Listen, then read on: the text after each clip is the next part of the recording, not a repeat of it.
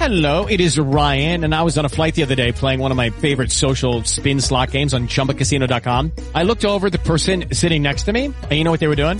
They were also playing Chumba Casino. Coincidence? I think not. Everybody's loving having fun with it. Chumba Casino is home to hundreds of casino-style games that you can play for free anytime, anywhere, even at 30,000 feet. So sign up now at ChumbaCasino.com to claim your free welcome bonus. That's ChumbaCasino.com and live the Chumba life. No purchase necessary. BGW. Void were prohibited by law. See terms and conditions. 18 plus.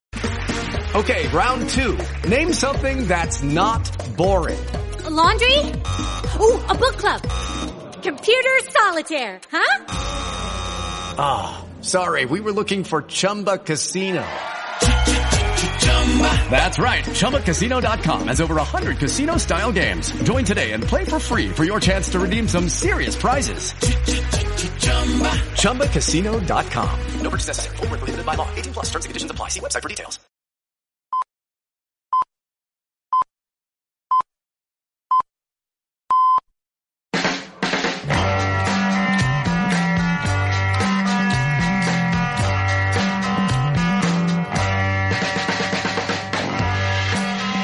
Estás escuchando Una Luz Roja.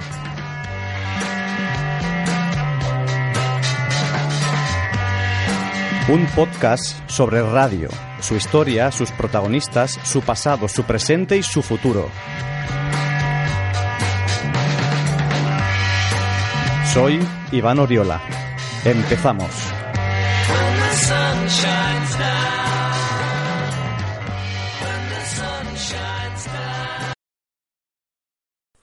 Yo no soy Iván Odiola, yo soy Anderson Ávila y este es un programa especial para el Interpodcast. Esta noche entrevistamos a Rodrigo Bangeman, músico de la prensa y de los protones. Él es músico, sobreviviente de esta sociedad, absurdamente positivo e hijo adoptado de la vida. Esta noche estamos con Rodrigo Bangeman para divagar y, convers- y conversar un poco sobre la radio en el Perú. Listo, doctor. A ver, vamos a hablar un poco de la radio, así que coméntame. Desde niño quizás has escuchado radio, ¿cómo, más o menos lo que te acuerdas cuando eras niño, qué escuchabas, cómo así llegaste a la radio? Mm, Bueno, yo lo que recuerdo de la radio en mi niñe- niñez es eh, lo que había en la casa, ¿no? La- en mi casa siempre ha habido mucha música, se ha escuchado mucha música de vinilo y mucha música en vivo. Eh, pero mi abuelo escuchaba radio eh, a la hora de almuerzo. Yo no tenía una conciencia muy clara de lo que era la radio, ¿no? Este, en ese tiempo simplemente era música que salía por unos parlantes y algunos eslogans, ¿no? De gente y, y publicidad, ¿no? Jingles, este, y toda esta, este sonido, estas este, marcas, estas imágenes, este, de, de, de, de ese mundo que se estaba formando, en el que había una situación aspiracional de cosas a las cuales llegar, ¿no? Este estatus, productos y toda esta cultura de consumo incipiente, eh, eh, naif, romántica, ¿no? De esa época. Eso es, digamos, mi primera relación con lo que la radio era en la casa, ¿no? Luego, más adelante, empecé, en esa época, el acceso a, a cierta tecnología, como las radios portátiles, a pilas, era muy, muy común, ¿no? Y se escuchaban, habían pocos canales realmente, ¿no? De radio, no sé, no sé qué tantas radios, frecuencias habrían, pero eh, recuerdo muy bien que durante los años 80, cuando yo tendría aproximadamente unos 12, 13 años, empecé a percibir una cierta eh, dicotomía en la realidad, ¿no? Como que la radio me permitía ver una realidad alterna a la que yo conocía, que era la que me mostraba el chofer de mi abuelo, porque él escuchaba radio AM, y en la radio AM se escuchaba la música que no era de los blancos, la música que no era de Lima, chicha, básicamente, ¿no? Guainos. E incluso hasta hoy sucede eso. Sí, bueno, actualmente yo no escucho radio, no escucho muy poca radio, escucho noticias Eh, y, y, y al mismo tiempo pasa este asunto de que ahora las radios, todo está preseteado, ¿no? Hoy, hoy en día todo está predis- pre- predispuesto, prehecho. En la radio del carro, que es donde escucho, tienes el 1, 2, 3, 4, 5, 6, que son las seis radios que escuchas, y la verdad que ponerme a buscar otra radio frecuencia no lo hago. Justo a, a eso quería llegar, o sea, a- a- hemos pasado quizás de una etapa en la radio en la que tenías al, al DJ, al DJ, que él hacía la curaduría de su contenido y, y ahora este es básicamente un, un programa. Sí, claro. O sea, el, si bien siempre la radio ha respondido a intereses de los dueños de los broadcasters y de las compañías, existe este este fenómeno que se da en, no solo en la radio, sino en todas las producciones, en todas las eh, cosas que tienen que ver con comunicación, con audiovisual, con música, con video, con cine, que las corporaciones han crecido tanto que ahora las radios simplemente son escaparates de lo que esas corporaciones producen antes era muchísimo más difícil, eh, o sea, los artistas y los productores eran muy pocos y eran muy buenos porque tenían que serlo, porque no había espacio para el error, no había corrección digital, etcétera. Llegar a la radio era básicamente un mérito. Por supuesto, claro que sí. O sea, llegar a la radio era importante, grabar un disco era importante, salir en una película era importante. Por más que hubieran buenos o malos cantantes, igual algo tenían en común. ¿no? Este, había una valla un poco más alta. Pero bueno, creo que eso es salirse un poco del tema.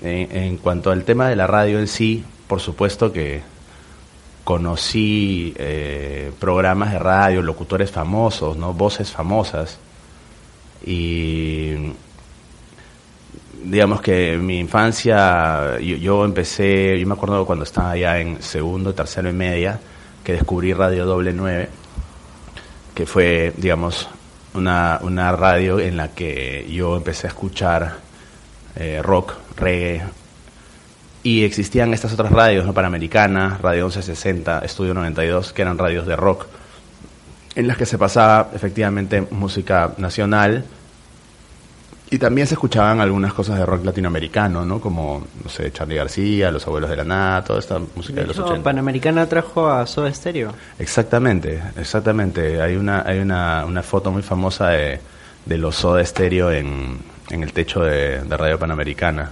Creo que no lo hemos mencionado ahorita. Esto es La Paz del Freak invitando a una luz roja. Este es un programa español que habla sobre la, historia de la radio española. Así que de repente hay gente de España ahorita escuchándonos y es bacán que conozcan un poco de cómo fue el fenómeno radial, pero para este lado del charco. Bueno, Perú es un, país muy particular dentro de la región porque eh, siento que se ha quedado estancado eh, culturalmente en, en una época. Las razones por las cuales pasó eso, que es algo que yo eh, eh, eh, he investigado, digamos, eh, de forma personal, porque es un interés mío, eh, son varias. Hay muchas versiones y tienen que ver, bueno, con los fenómenos políticos, sociales, con la violencia interna, con, con la, la diversidad cultural de este país, que debe ser una de las diversidades culturales más grandes del, continente, sin, sin- sin ir, sin ir más lejos. Es uno de los países que tiene más eh, dialectos, le dicen, pero yo creo que son lenguas o lenguajes o idiomas.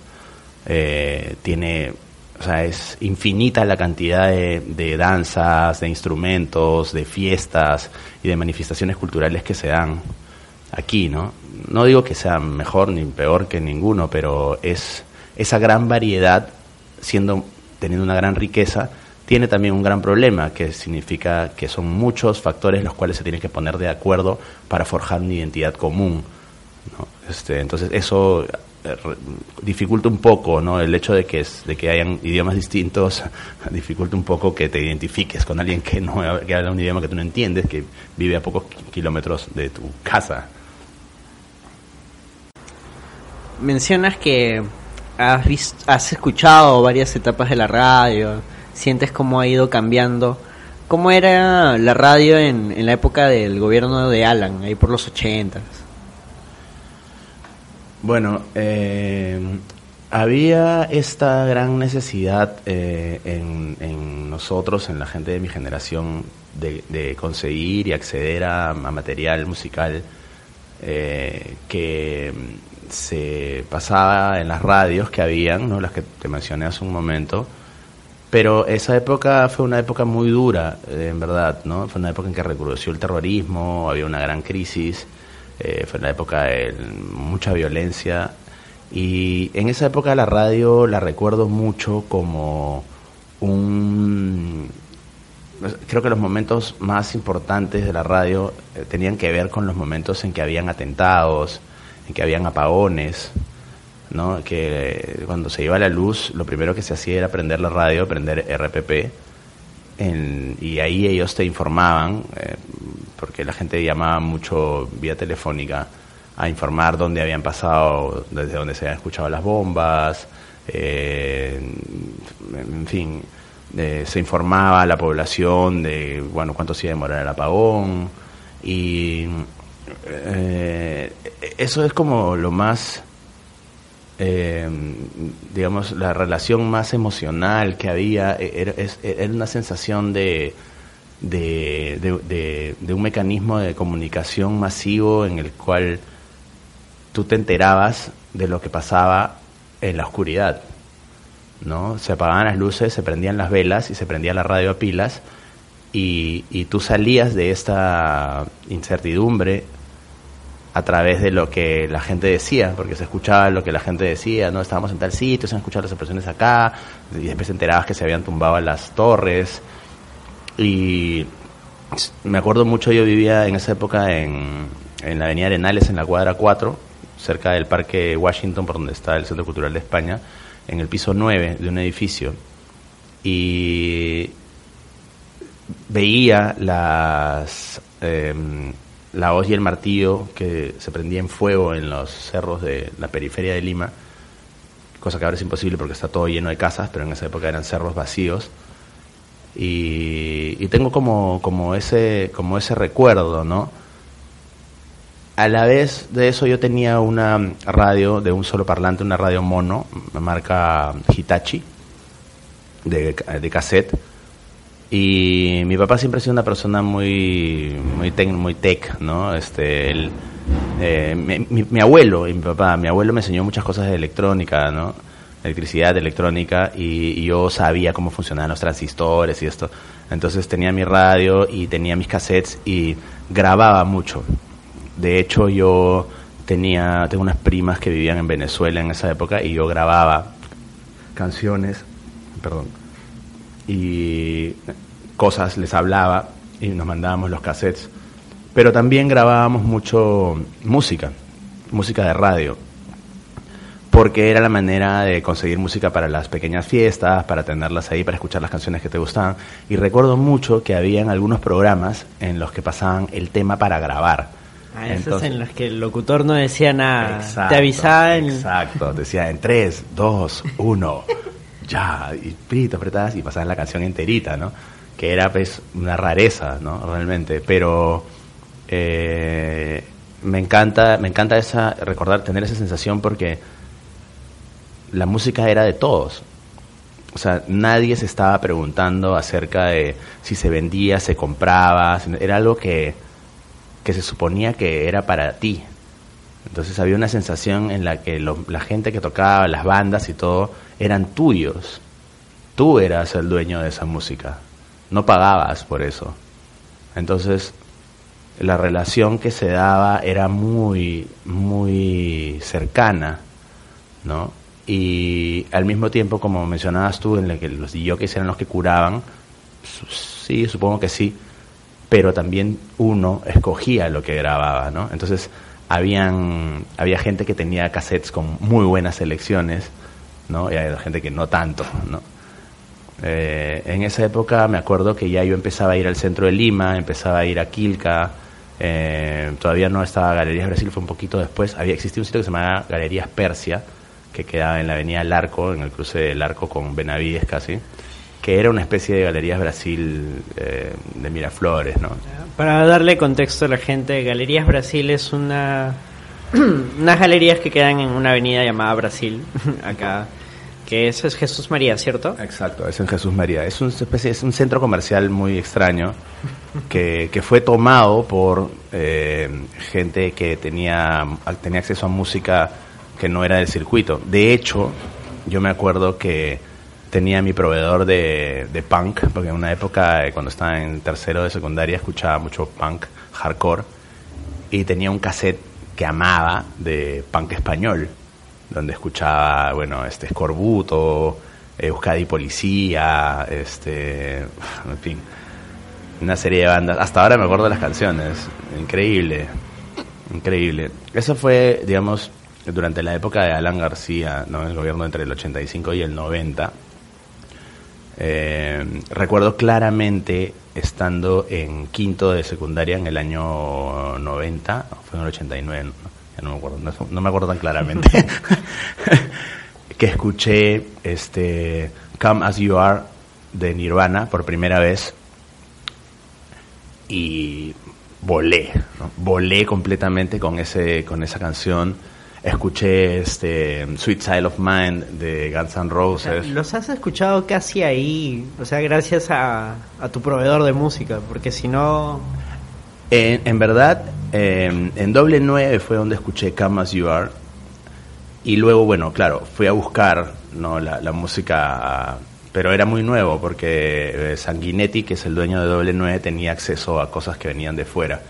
Entonces escuché Nirvana por primera vez y escuché Guns N' Roses también ahí y escuché Metallica también ahí en Radio Doble 9.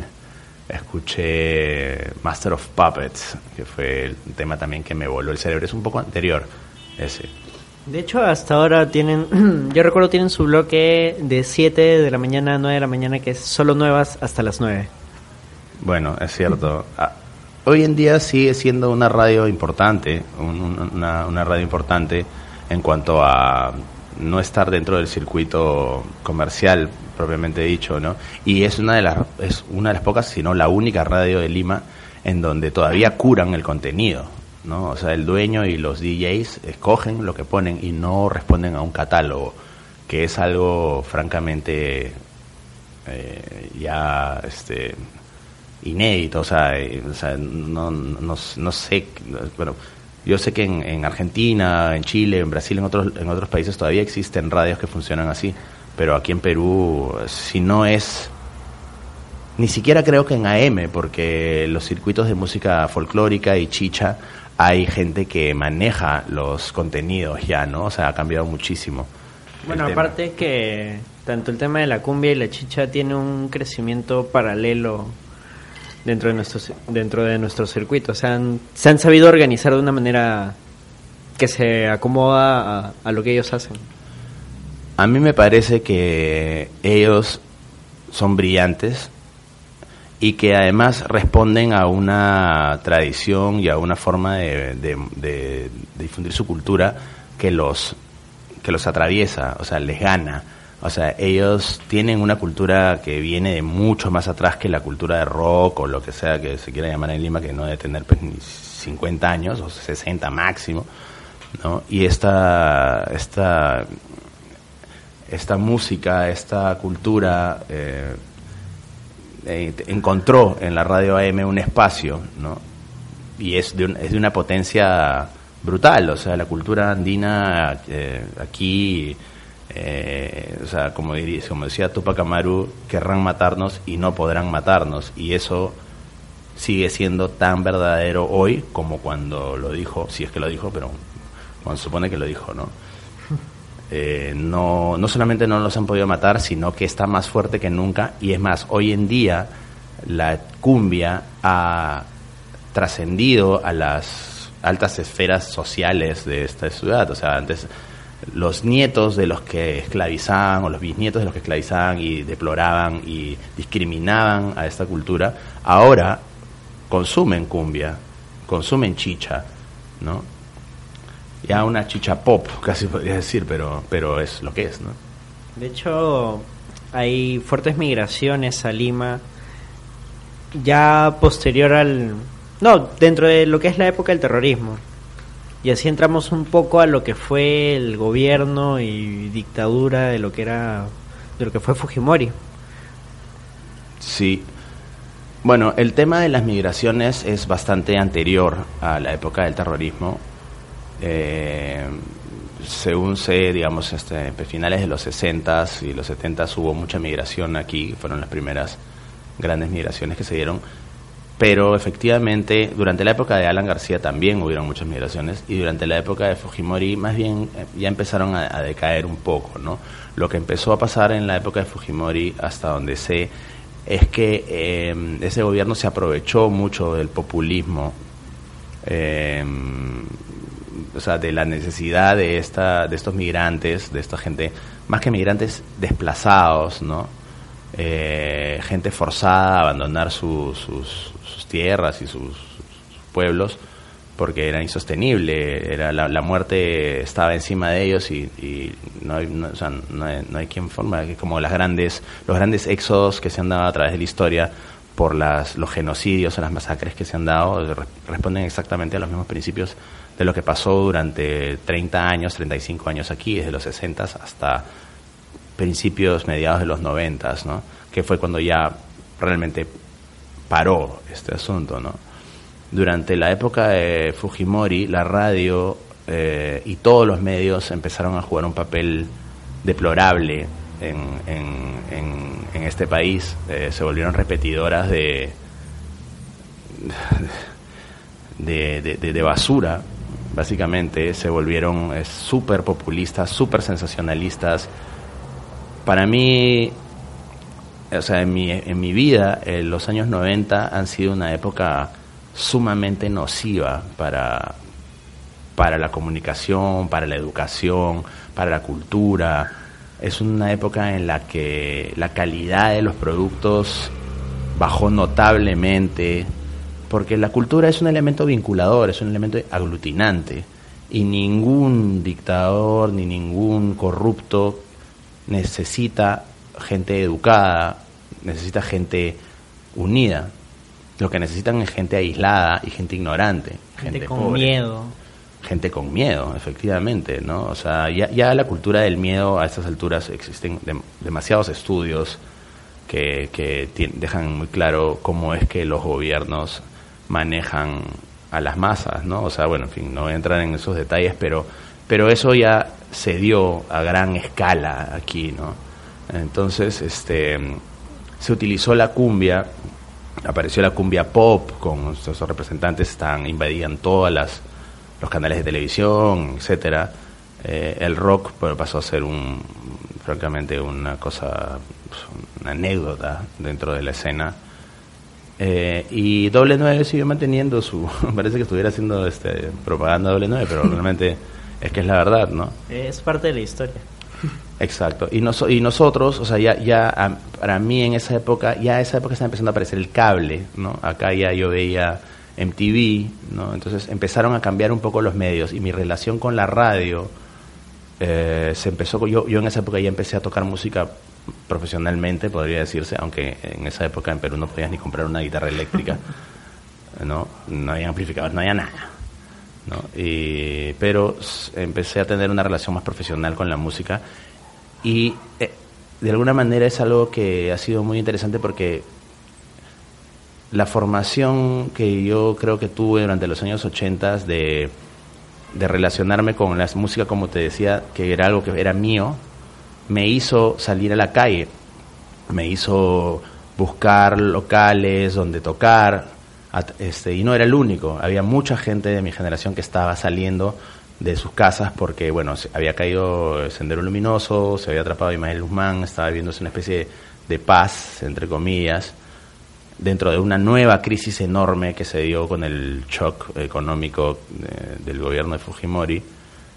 Y bueno, pues nosotros lo que hacíamos era salir, buscar, tocar, conocernos, beber hasta altas horas de la noche.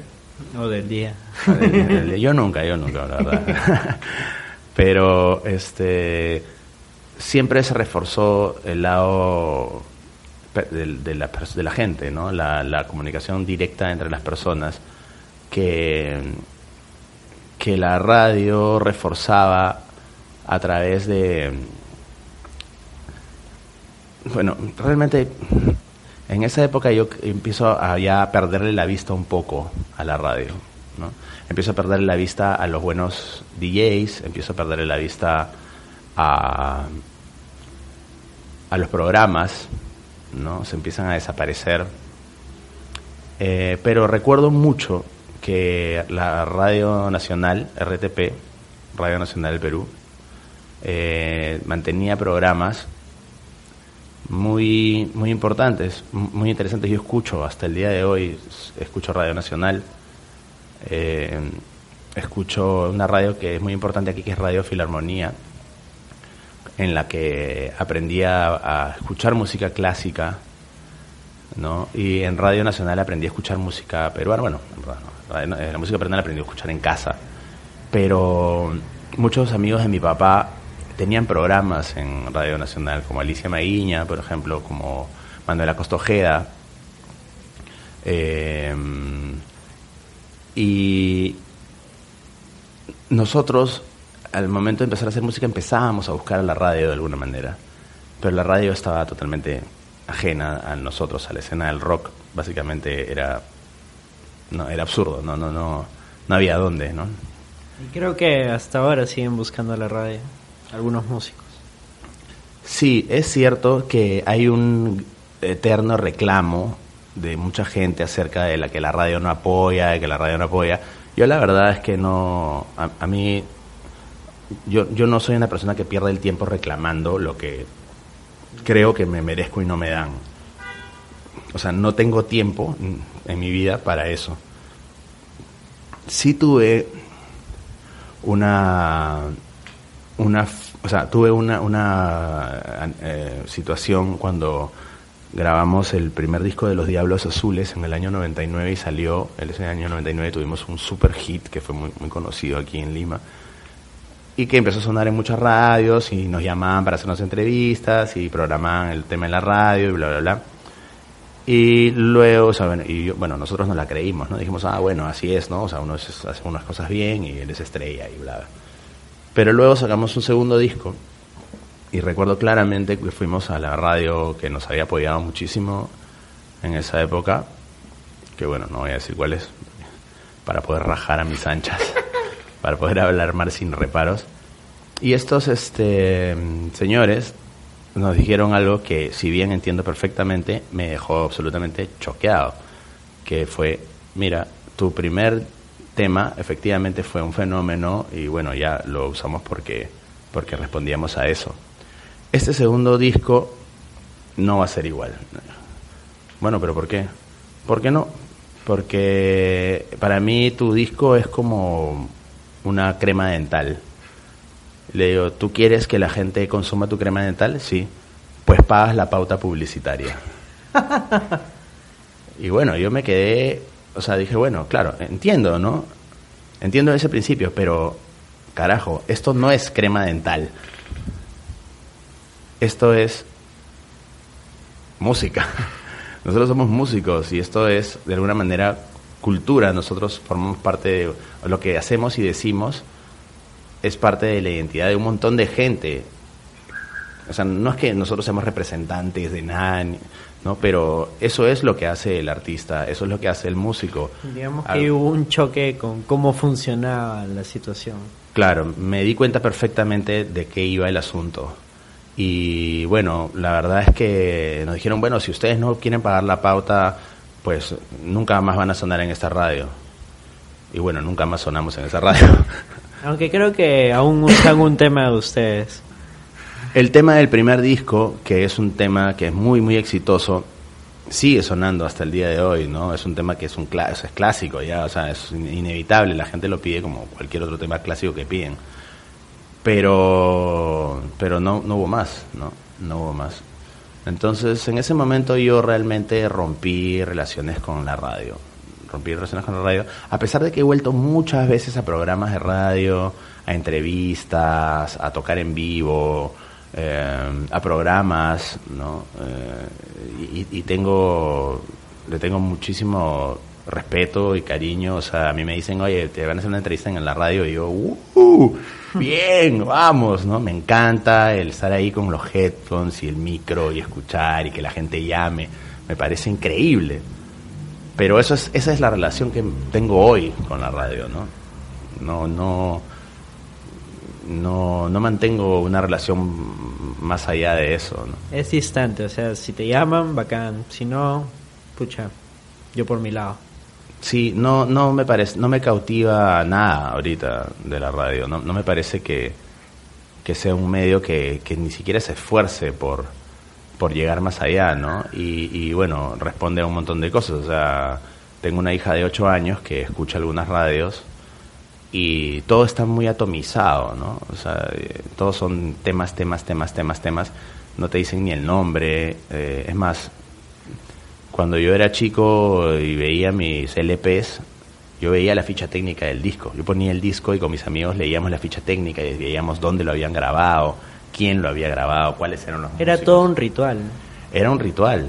Era- y era importante porque nosotros sabíamos que había mucho más gente trabajando ahí y veíamos quién había tomado la foto, quién había hecho el diseño. Era, era totalmente distinto, ¿no? Yo, yo a- hoy en día, como tú puedes ver acá en mi casa, tengo una, una pequeña parte de mi colección de vinilos, tengo un tornamesa. Con mi hija he decidido, en ese puff que está ahí atrás, nos echamos los dos y yo le pongo un disco y le digo, mira, acá está la carátula, escucha. Y ella empieza a ver la carátula y le pasa exactamente lo mismo que me pasaba a mí cuando era un poco mayor que ella, pero ella empezaba a mirar, lee los créditos y me dice, ¿qué es esto? Me dice, ¿qué, qué es? Le digo, no, mira, esto es un estudio de grabación, acá se ha hecho esto, esta gente ha trabajado acá. dice, wow, y toda esta gente trabaja acá. Oye, ¿y él quién es? Y, ah, y empieza, y de pronto ella ahora escucha cosas o ve cosas en la radio y me dice, papá, y este, ¿quién ha grabado esto? ¿no? Y bueno, la verdad no tengo ni idea, ¿no? Entonces agarro Chazam, chazameo el asunto y miramos y buscamos un poco de información. Creo que la radio hoy en día eh, tiene una gran oportunidad. Tiene una gran oportunidad porque al, ser, al estar tan abandonada puede venir gente que empiece a utilizarla para recuperar este espacio en el que el trabajo es parte fundamental de lo que te da. O sea, la música no puede ser una, un sonido de fondo para algo. La música tiene que transmitir un, contenido que se refleja en su calidad final. Tiene que decirte algo, aunque sea instrumental, con letra, no importa. Hay un hay una intención a través de la música. Sí, bueno, yo creo que eso sigue habiendo. A lo, a lo que voy yo es más bien a la parte, eh, la manufactura, la, artesa- la, artesanía de la música, el trabajo que tiene que tener una persona. O sea, yo no, no estoy seguro de cuántos músicos eh, ahora puedan entrar a un estudio de grabación y tocar una canción de principio a fin, a tiempo, afinada y sin errores. ¿No? Este, y eso me parece que es algo que se ha, perdido y es invaluable. O sea, no digo que se ha perdido para siempre, porque yo soy un músico formado de manera este, clásica, ¿no? de escolástico, y sé que hay un montón de gente que trabaja y funciona así. Pero eso debería ser algo que, que sea de- el común denominador de la gente que trabaja en general, no solo en arte, ¿no? O sea, no podemos hacer mierda. No es verdad que tú te sientas, apretas y ya saca, y salió el disco. Eso, a eso pueden haber chispazos de genialidad, pero a eso le falta trabajo. O sea, si tú ves una obra de Miguel Ángel, para no ponerme eh, exagerado, tallada en una pieza de mármol, ahí no solamente estás viendo el trabajo de un artista que ha hecho una obra de arte bella, sino estás viendo la obra de un pata que ha trabajado semanas y meses sin descanso, consecuentemente, con convicción, con confianza, con esfuerzo, con dedicación, con pasión, durante un periodo largo de tiempo para que ese trabajo tenga un valor en el tiempo. El arte y la belleza están regidas por el tiempo. El arte no puede ser de un segundo. No, no, o sea, inclusive tú me dices, no, pero hay gente que improvisa, improvisa. el- Muy bien, claro, pero ¿cuántos años crees que está improvisando? ¿Cuántos libros crees que ha leído esa persona? ¿O cuánto esfuerzo crees que le pone en su casa, en su ducha? ¿Cuánto crees que ensaya? ¿No? Eso es lo que a mí me parece que se ha perdido en el tiempo, ¿no? Y la radio ha contribuido a la decadencia de de- del, del arte en sí, del trabajo del artista. Pero creo que al mismo tiempo se genera una oportunidad nueva porque al quedarse vacía hay un espacio para recuperarlo. ¿no? Bueno, muchas gracias Rodrigo. Más bien aprovechemos este último espacio para que nos comentes em, con qué proyectos estás tocando, qué se viene de nuevo y dónde pueden escucharte. Bueno, eh, estamos, eh, acabamos de lanzar en la plataforma de Spotify, eh, bueno, en todas las plataformas estas que hay, iTunes, etcétera, el tercer disco de la prensa eh, que se llama Derrotando al Enemigo. La prensa es una banda de rock eh, de Perú, una banda que tiene unos buenos años de formada, que es un proyecto entrañable que yo quiero muchísimo. El disco es súper recomendable, en verdad pueden entrar al Facebook de la prensa como la prensa rock, eh, facebook.com slash la prensa rock, nos pueden encontrar en SoundCloud y en Spotify como la prensa Perú. Y eh, estamos ahorita trabajando en el cuarto disco de la prensa, que aún no tiene nombre, pero está sacando un material muy bueno. Estamos trabajando en este disco, hemos, eh, tenemos dos nuevos guitarristas. Antes estuvimos trabajando con Luis Jiménez, eh, Luchito Jiménez, que es un guitarrista extraordinario, y mi hermano menor, Alejandro Bangeman, que es guitarrista del Hombre Misterioso, que han hecho un trabajo realmente extraordinario de producción de guitarras. Es, el disco está muy, muy bueno. Tocamos con Jorge Olazo, que es baterista, toca en el grupo Bareto, José Dacal de La Mula y yo, que, que, bueno, vengo de una serie de bandas.